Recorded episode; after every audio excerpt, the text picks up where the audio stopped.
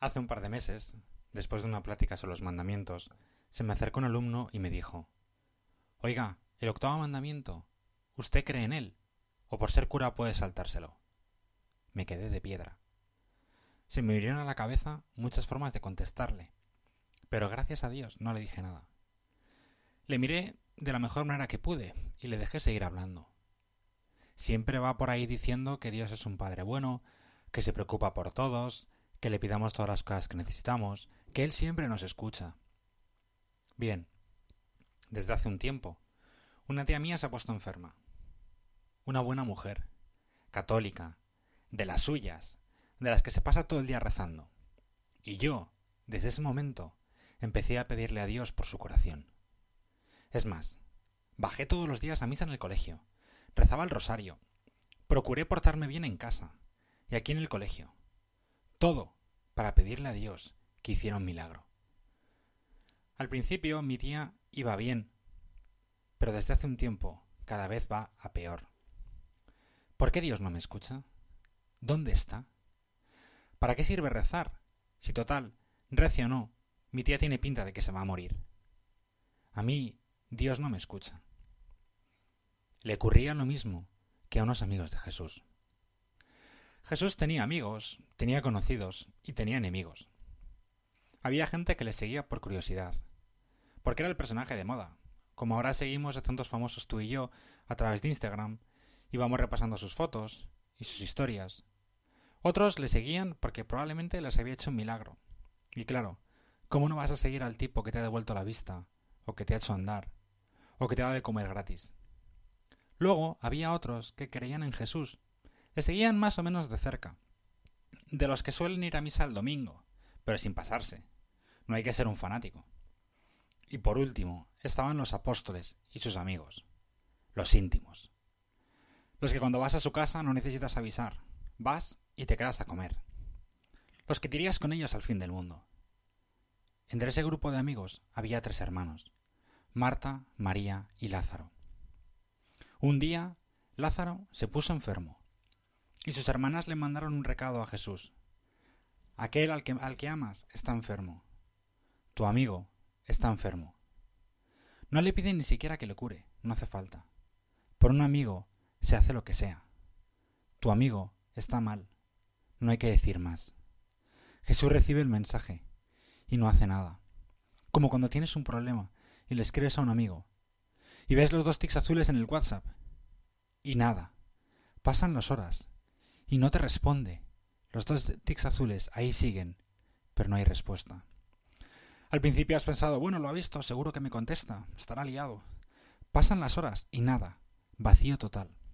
Te empiezas a enfadar con toda la razón. Aquellas hermanas también se enfadaron con Jesús.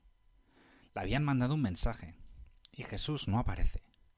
Su hermano se va poniendo peor y Jesús no aparece.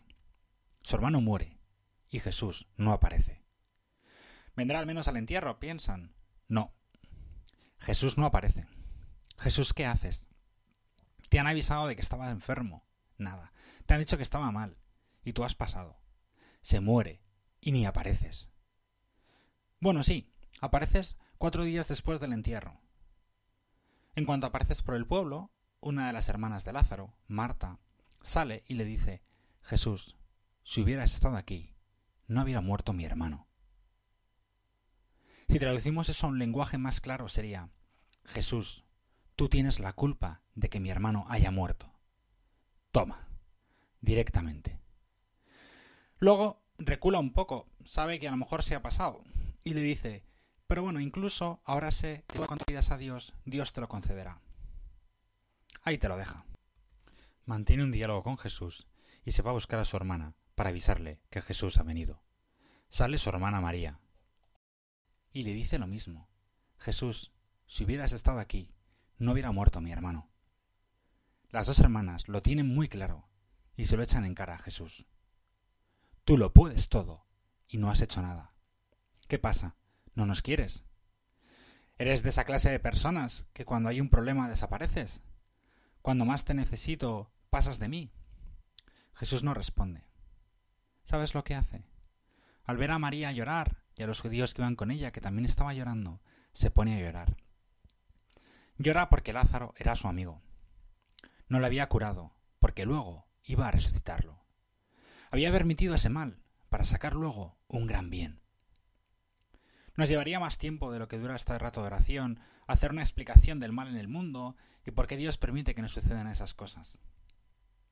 aquel alumno que me echó en cara que era un mentiroso, le dije que me parecía bien que se enfadara, que tenía un cierto derecho a enfadarse con Dios, pero que fuera valiente y se lo echara en cara a Dios, que fuera como aquellas dos hermanas, que no huyen, van a ver a Jesús y le dicen lo que piensan, y le piden ayuda a Dios para entender. A lo mejor a ti y a mí no nos ha pasado algo tan fuerte, o sí, no lo sé. Pero sí sé que muchas veces le hemos pedido ayuda a Dios para que nos solucionara algo, y no lo ha hecho. Te animo a que en este rato de oración pienses cómo actúas ante Dios cuando le pides algo. Si lo haces en plan chantaje, o me lo concedes, o tú y yo hemos terminado, o si al final le dejas la puerta abierta para que sea lo que Dios quiera, y no tengan que ser las cosas como nosotros queremos que le pidamos ayuda, para que cuando nos enfademos con Él, porque no nos ha dado lo que queríamos, que se lo digamos, que no rompamos los puentes con Dios, que Él es el único que nos ayudará a entender las cosas que nos pasan en la vida, que Él, como hizo con Marta y con María, también sufre y llora cuando nos ve que nosotros sufrimos por algo que le hemos pedido y no hemos recibido.